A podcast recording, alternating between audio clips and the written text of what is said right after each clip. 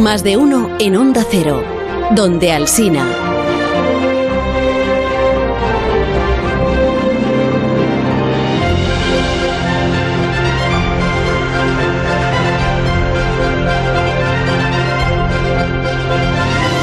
Pues ya hemos llegado al tiempo que cada semana dedicamos aquí en Más de Uno al maravilloso mundo de la tortuga o de las tortugas. Esta sección que lidera... ¿Qué pasa? ¿Quién Begoña? lidera? Nada, nada, que me hace gracia. Esta sección que lidera Alberto Aparici, ¿no? Sí, sí. Aparici. sí. Está muy tortuguero. El mundo de Sí. la tortuga, igual que estaba... Sí. en- ¿Te acuerdas cuando Pero- éramos pequeños que estaba el padre Sí. Mundina que hablaba de plantas? Sí, de plantas, Eh, exacto, Consejos sobre cómo criar a tu Y planta. feliz de animales.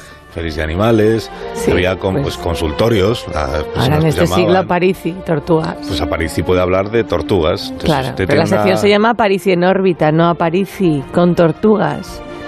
Bueno, pero eso se cambia inmediatamente, si no hay ningún problema. También, ¿verdad? Si usted tiene, eh, tiene alguna duda, tiene una tortuga en casa y no sabe qué nombre ponerle, o no sabe cómo alimentarla, o no sabe eh, cómo interpretar eh, los gestos que hacen las tortugas, pues para eso está Alberto Aparici. Estamos intentando establecer comunicación con su casa, pero No, no, no sé no, si es que no tenemos pillas. alguna dificultad. Ah, ya la, te- ¿ya la La tenemos, fibra. ya la tenemos. Alberto, ¿qué tal? Eh, Mamma mia, eh, cosa che questa Alberto, eh? No es eh, Alberto. no! No es Ah, Alberto. pues eh, ñoquis, ñoquis al pesto, señor Rossini. He, he seguido su receta al detalle, pero pruébelos y a ver a cómo están buenos. No te escucha. Eh, prego. No sé, qué- no sé qué está pasando. Mm. Está bueno, ¿no? Mm, ehm, come diría questo è disastroso! No, pero, pero no lo tire. Santa Madonna, Alberto, estos gnocchi no tienen cuerpo, no tienen alma, gnocchi tiene que ser sedoso, sedoso como, como el roce del primer rayo de sol sobre las piedras de Verona, capisci? ¿Me entiende, Alberto? Ah, pues eh, no, no, no del todo, pero, pero bueno, yo los he cocido el mismo tiempo que usted me ha dicho, ni uno más ni uno menos. Ah, sí. A ver este pesto, mamma mia, Alberto, maledizione! Il pesto... Mmm, tiene que saber forte pero no insinuante, como, como una felina ragazza del Golfo di Genova, capisci? Questo pesto no vibra, no vibra, Alberto, no me pregunta nada.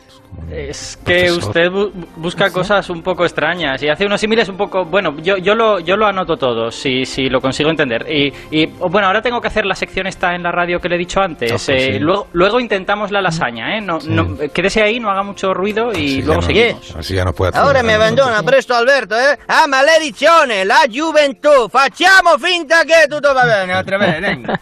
Es este Eh, señor, pero está... Pues, Carlos Begoña, hola. ¿qué Hombre, ya podemos. Hola, Hola, ¿qué tal, Alberto? Buenos días, por fin. Eh, nada, pe- ¿Qué perdonad hacías? el numerito. No, no, es no que... te preocupes. Es que, es que como hoy quería hablar de pasta, pues antes quería perfeccionar un poco mi técnica, ¿no? Para aprender así cosas guays de esto. Pero no íbamos a hablar hoy de las tortugas. El mara- No se llama así la sección nueva. El No, de maravilloso tortugas, no, de astronomía, de astronomía. Aparici. No, No no, no. Sí, hoy toca, hoy toca astro, astronomía, efectivamente. No hoy toca astronomía. Sí, de las tortugas ya hemos hablado semanas, tampoco vamos aquí a volvernos locos. Ya, El- pero, hoy, pero no has dicho que vas a hoy- hablar de la pasta con el italiano este. Sí, de hecho, eh, el, el título, el subtítulo de la sección hoy es El material más duro del universo. Ya, y es lo que tú cocinas, por ejemplo, los ñoquis esos que has preparado es el material más duro del universo. que no, que, que no están tan mal, que este, que es que el señor Rossini es muy exigente. No, a ver, eh, para conseguir un material verdaderamente duro, lo que necesitamos es una cosa que sea muy densa, ¿no? Que, que los átomos estén muy cerca y estén unidos por fuerzas extremadamente fuertes. ¿Se os ocurre a vosotros dónde podríamos encontrar algo así? sí, en un agujero negro seguro que además son tus favoritos. Verdad, siempre Sí. estás con los agujeros negros y las tortugas. Claro. Pues no, pues no. Vaya. Resulta que lo- los agujeros negros, Begoña, resulta que están vacíos. No tienen nada dentro. Son, son sitios de donde es muy difícil salir, pero no son duros Claro. porque, porque están vacíos. Pero bueno, de eso, de eso hablamos otro día. Hoy a nuestro material más duro. ¿Dónde puede estar este material? A ver, encuesta a Carlos y a Begoña. El material más duro del universo. Los agujeros Sí. negros. qué ¿Dónde. ¿Dónde piensas? no sé. en- Pues, eh, Dentro de algún sitio tendría que estar porque siempre No sé, muy es lo más duro. ¿Pero dentro de dónde? Ah, en una ¿Qué- estrella. qué- Ah, Dentro de una estrella. Pues efectivamente, Ah, el material, míralo. El material más duro que conocemos está dentro de las estrellas de neutrones, un tipo de estrella concreto, y se llama pasta nuclear. por eso todo esto de la pasta. Ah. Y, y ojo, que, que va en serio, porque hay tipos de pasta nuclear. Hay espaguetis nucleares, hay ñoquis nucleares, y hay lasaña nuclear, hay gofres nucleares. Perdóname, eh, de verdad, cuando, cuando- yo, yo casi prefiero que, que prefiero que volvamos a las tortugas porque lo entiendo todo mucho más fácil a la primera. Em, igual deberías empezar. Has dicho una estrella de neutrones. Sí, Sí. ¿no? Sí. Vale, ¿qué es una estrella de neutrones, Alberto Aparici? Vale, es importante entender que en realidad una estrella de neutrones no es una estrella, ¿vale? Una, una estrella de neutrones es el núcleo de una estrella que ya está muerta. Eh, seguro, Carlos, que a ti te suena, que esto lo hemos contado no sé cuántas veces, que hay estrellas que explotan, ¿no? Que, que sufren una supernova y salen Sí, por ahí acuerdo, volando. ¿Vale? Mm. Bueno, Sí, sí. esas estrellas en realidad no explota toda la estrella. Lo que hace es que la estrella se queda sin combustible, entonces deja de salir energía para afuera y la estrella por gravedad se derrumba sobre el centro, se cae toda la estrella al núcleo. Ah, se queda Y- gorda. Eso es. Entonces el núcleo recibe una presión increíble Sí. y el resto de la estrella rebota. Y el, el resto de la estrella se va a tomar viento, básicamente, pero el núcleo se queda ahí súper comprimido, súper presionado. Se y fosiliza, es la vamos. Eh, bueno, fosilizar quizá es una un metáfora, término- pero quizá podría, exacto, podría metáfora, valernos. metáfora. Podría valernos. Ese Muy bien. núcleo que se queda ahí fosilizado, digamos, es la estrella de neutrones. Esto es Está llena de neutrones, ¿no? Sí.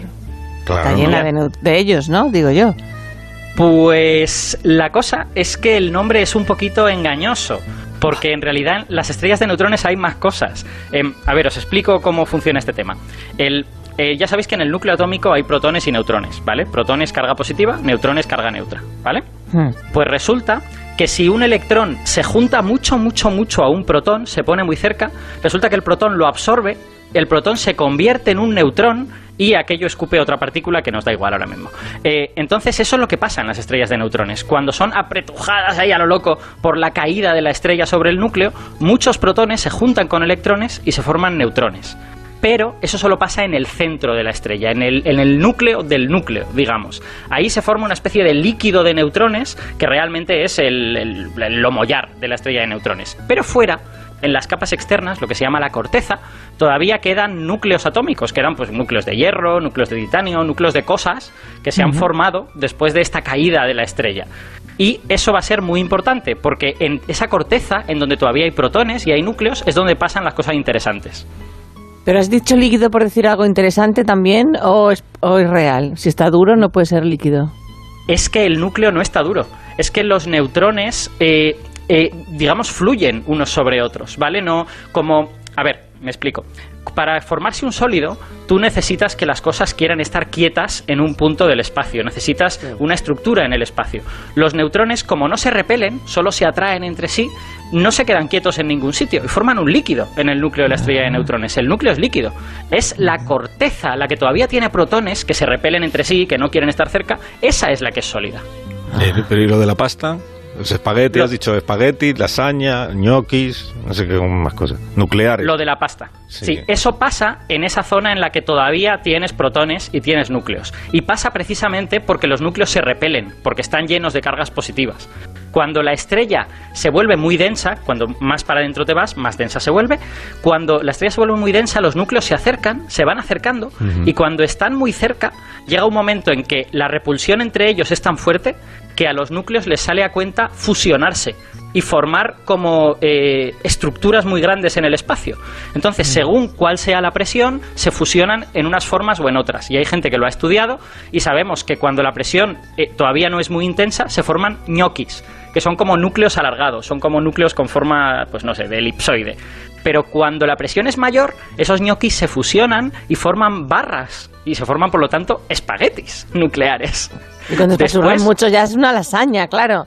Eso es, lo has entendido perfectamente. Sí, la sí. fase siguiente es lasaña. La fase siguiente, eh, cuando, cuando ya tienes lasaña, te das cuenta de que ya hay muy poquito espacio entre los núcleos, ya solo queda el espacio entre las capas de la lasaña. Pues las siguientes fases son fases con agujeros, son fases de gofre, son fases de queso gruyère, ¿vale? Y eso está, está estudiado y sabemos que cada fase tiene unas propiedades un poquito diferentes debido a que están a presiones distintas. Ya.